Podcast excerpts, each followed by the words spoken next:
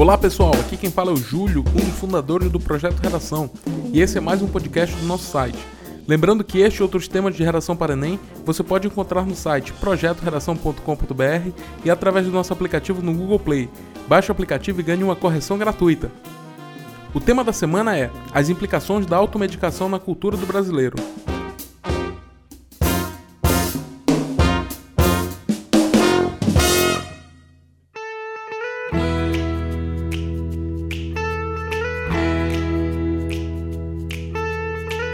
O texto 1 nos sugere uma informação com a qual poucos brasileiros têm acesso.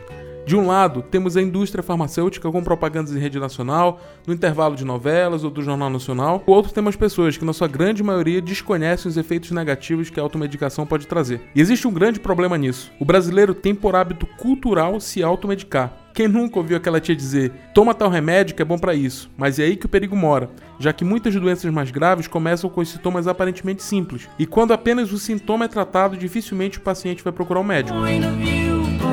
Mas o que fazer para mudar essa cultura de automedicação? O que a gente precisa fazer, na verdade, é agir nos primeiros anos escolares, na educação, e daqui a uns 20, 25 anos teremos uma geração que vai mudar os rumos da realidade de hoje nesse sentido. Pô, mas 25 anos, tanto tempo. Mas o que precisamos fazer é iniciar, para que as condições de saúde não piorem ainda mais lá para frente. Certamente, a geração que virá vai nos agradecer por isso. Já o texto 2 traz como proposta trazer informação relativa aos efeitos e perigos da automedicação. É normal que, ao se ter pequenos sintomas de dores, imediatamente recorramos a analgésicos e outros componentes para amenizar o mal-estar. Para nós isso parece muito normal, mas é um perigo, na verdade, recorrente. Agora, o que já não é comum é procurarmos um posto de saúde ou até mesmo um hospital de emergência, que são os lugares adequados para o mesmo diagnóstico nesses casos. Ah, Júlio, mas você não conhece minha realidade, eu sou usuário do SUS, não tenho plano de saúde, você já viu como é que é a realidade de saúde pública no Brasil, né? Tá, tudo bem.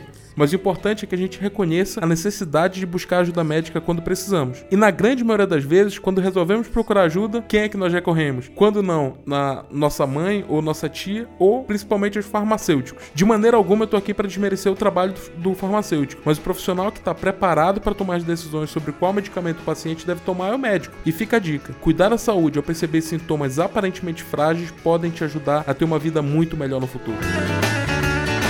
O texto 13 ele já traz dados estatísticos referentes à classificação terapêutica e ao percentual do uso de medicamentos ingeridos. São dados interessantes e que comprovam o despreparo da população para o uso da saúde preventiva que o país oferece pelo Sistema Único de Saúde. E não, eu não estou aqui para discutir a eficácia desse sistema, ok?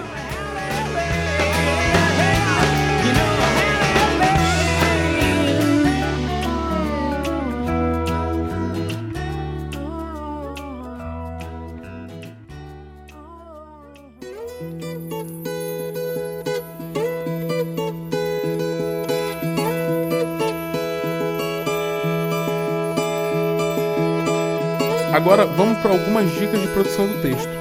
Em primeiro lugar, relacionar os casos de medicação com o sistema educacional, ou seja, a omissão de informação, a falta de debate sobre o tema que as escolas não proporcionam no país, entre outras coisas. Comparar os efeitos da automedicação com o avanço das doenças graves decorrentes da resistência às bactérias diante da automedicação. Em terceiro lugar, comparar os dados estatísticos com o problema econômico do país, considerar que a medicina preventiva traz benefícios econômicos e também uma melhora na qualidade de vida dos cidadãos, confrontar o sistema educacional e a sua missão em debater temas que promovem a melhora da geração futura.